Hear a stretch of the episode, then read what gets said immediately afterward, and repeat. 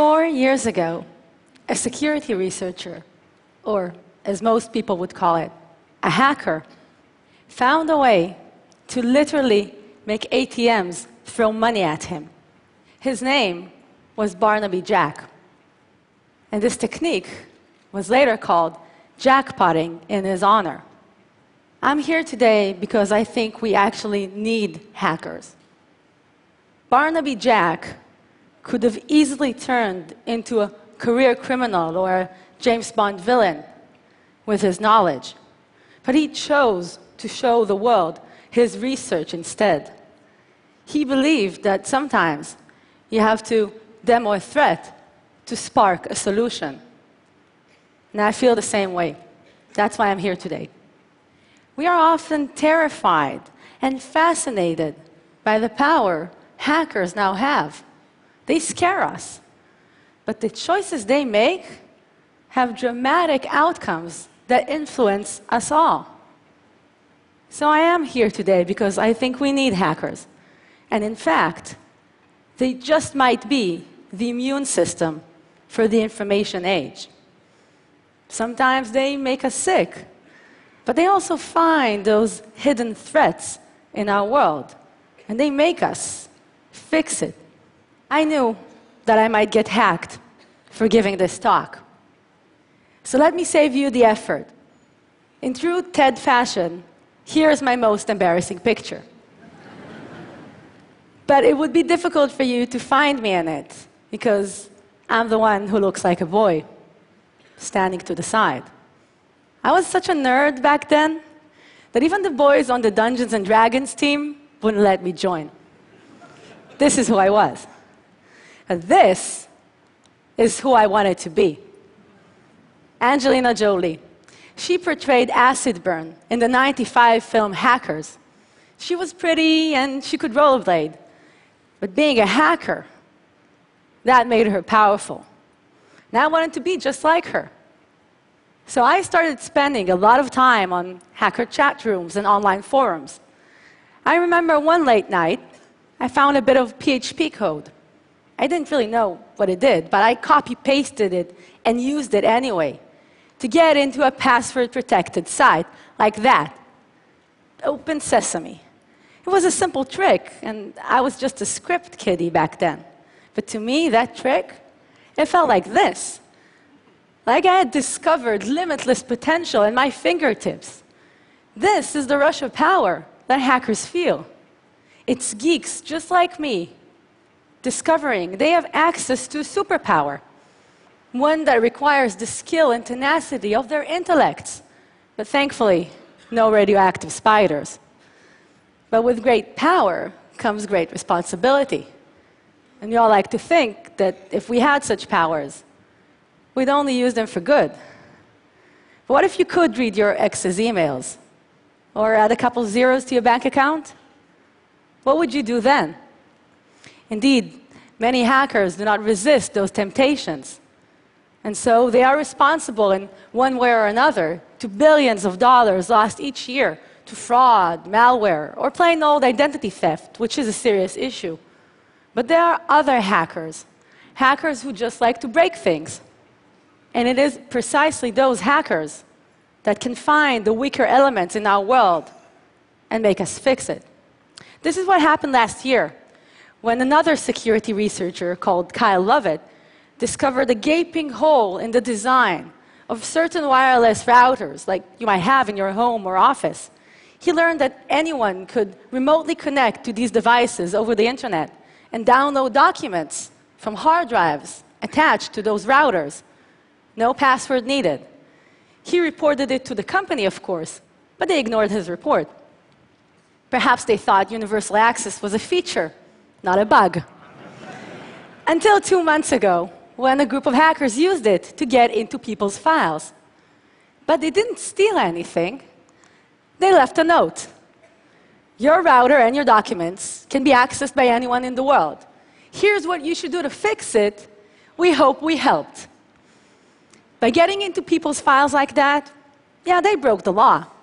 But they also forced that company to fix their product. Making vulnerabilities known to the public is a practice called full disclosure in the hacker community. And it is controversial, but it does make me think of how hackers have an evolving effect on technologies we use every day. This is what Khalil did. Khalil is a Palestinian hacker from the West Bank, and he found a serious privacy flaw on Facebook, which he attempted to report through the company's bug bounty program. These are usually great arrangements for companies to reward hackers disclosing vulnerabilities they find in their code. Unfortunately, due to some miscommunications, his report was not acknowledged. Frustrated with the exchange, he took to use his own discovery to post on Mark Zuckerberg's wall. This got their attention, all right. and they fixed the bug. But because he hadn't reported it properly, he was denied the bounty usually paid out for such discoveries. Thankfully for Khalil, a group of hackers were watching out for him. In fact, they raised more than $13,000 to reward him for this discovery, raising a vital discussion in the technology industry about how we come up with incentives for hackers to do the right thing. But I think there's a greater story here still. Even companies founded by hackers, like Facebook was, still have a complicated relationship when it comes to hackers. And so, for more conservative organizations, it is going to take time and adapting in order to embrace hacker culture and the creative chaos that it brings with it.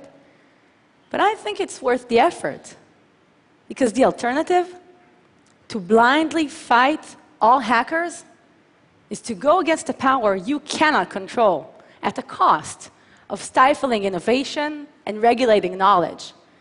These are things that will come back and bite you. It is even more true if we go after hackers that are willing to risk their own freedom for ideals like the freedom of the web. Especially in times like this, like today, even, as governments and corporates fight to control the internet. I find it astounding that someone from the shadowy corners of cyberspace can become its voice of opposition, its last line of defense, even. Perhaps someone like Anonymous, the leading brand of global hacktivism. This universal hacker movement needs no introduction today, but six years ago, they were not much more than an internet subculture dedicated to sharing silly pictures of funny cats and internet trolling campaigns. Their moment of transformation was in early 2008 when the Church of Scientology attempted to remove certain leaked videos from appearing on certain websites.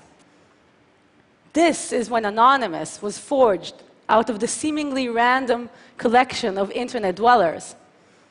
It turns out the internet doesn't like it when you try to remove things from it.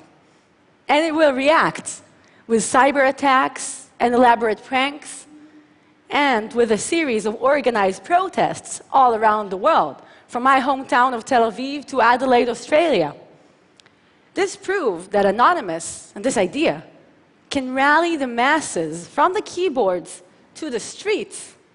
And it laid the foundations for dozens of future operations against perceived injustices to their online and offline world. Since then, they've gone after many targets. They've uncovered corruption, abuse, they've hacked popes and politicians. And I think their effect is larger than simple denial of service attacks that take down websites or even leak sensitive documents.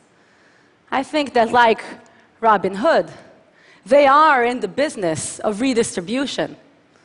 But what they are after isn't your money, it's not your documents, it's your attention. They grab the spotlight for causes they support, forcing us to take note, acting as a global magnifying glass for issues that we are not as aware of, but perhaps we should be. They have been called many names, from criminals to terrorists, and I cannot justify their illegal means. But the ideas they fight for are ones that matter to us all. The reality is, hackers can do a lot more than break things. They can bring people together. And if the internet doesn't like it when you try to remove things from it, just watch what happens when you try to shut the internet down. This took place in Egypt in January 2011. And as President Hosni Mubarak attempted a desperate move to quash the rising revolution on the streets of Cairo, he sent his personal troops down to Egypt's internet service providers and had them physically kill the switch on the country's connection to the world overnight. For a government to do a thing like that was unprecedented. And for hackers, it made it personal.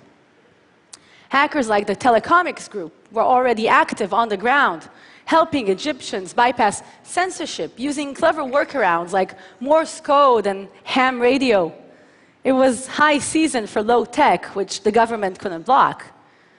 But when the net went completely down, Telecomix brought in the big guns. They found European service providers that still had 20 year old analog dial up access infrastructure. They opened up 300 of those lines for Egyptians to use, serving slow but sweet internet connection for Egyptians. This worked.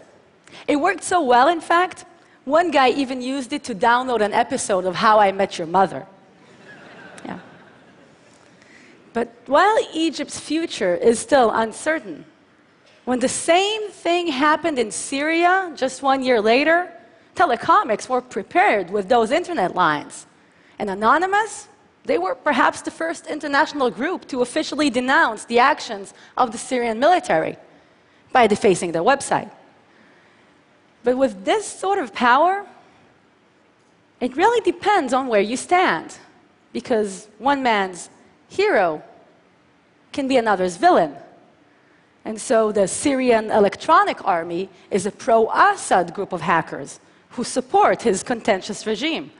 They've taken down multiple high profile targets in the past few years, including the Associated Press's Twitter account, in which they posted a, a message about an attack on the White House injuring President Obama. This tweet was fake, of course, but the resulting drop in the Dow Jones index that day was most certainly not. And a lot of people lost a lot of money. This sort of thing is happening all over the world right now. In conflicts from the Crimean Peninsula to Latin America, from Europe to the United States. Hackers are a force for social, political, and military influence. As individuals or in groups, volunteers or military conflicts, there are hackers everywhere. They come from all walks of life, ethnicities, ideologies, and genders, I might add. They are now shaping the world's stage. Hackers represent an exceptional force for change in the 21st century. This is because access to information is a critical currency of power, one which governments would like to control. I think they attempt to do by setting up all you can eat surveillance programs. I think they need hackers for, by the way. And so the establishment has long had a love hate relationship when it comes to hackers, because the same people who demonize hacking also utilize it at large. Two years ago, I saw General Keith Alexander. He's the NSA director and US cyber commander. But instead of his four star general uniform, he was wearing jeans and a t shirt.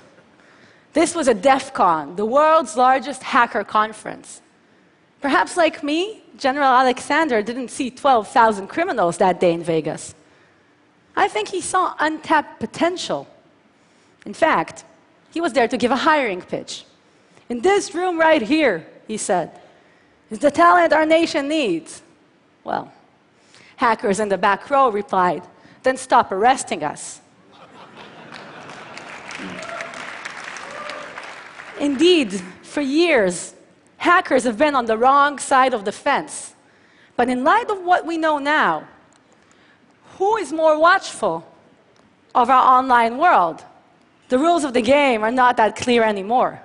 But hackers are perhaps the only ones still capable of challenging overreaching governments and data hoarding corporates on their own playing field.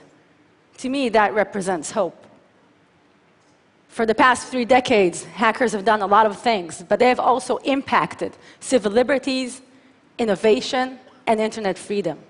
So I think it's time we take a good look at how we choose to portray them. Because if we keep expecting them to be the bad guys, how can they be the heroes too? My years in the hacker world have made me realize both the problem and the beauty about hackers. They just can't see something broken in the world and leave it be. They are compelled to either exploit it or try and change it. And so they find the vulnerable aspects in our rapidly changing world. And they make us, they force us to fix things or demand something better. And I think we need them to do just that. Because after all, it is not information that wants to be free, it's us. Thank you very much. Thank you. Hack the planet!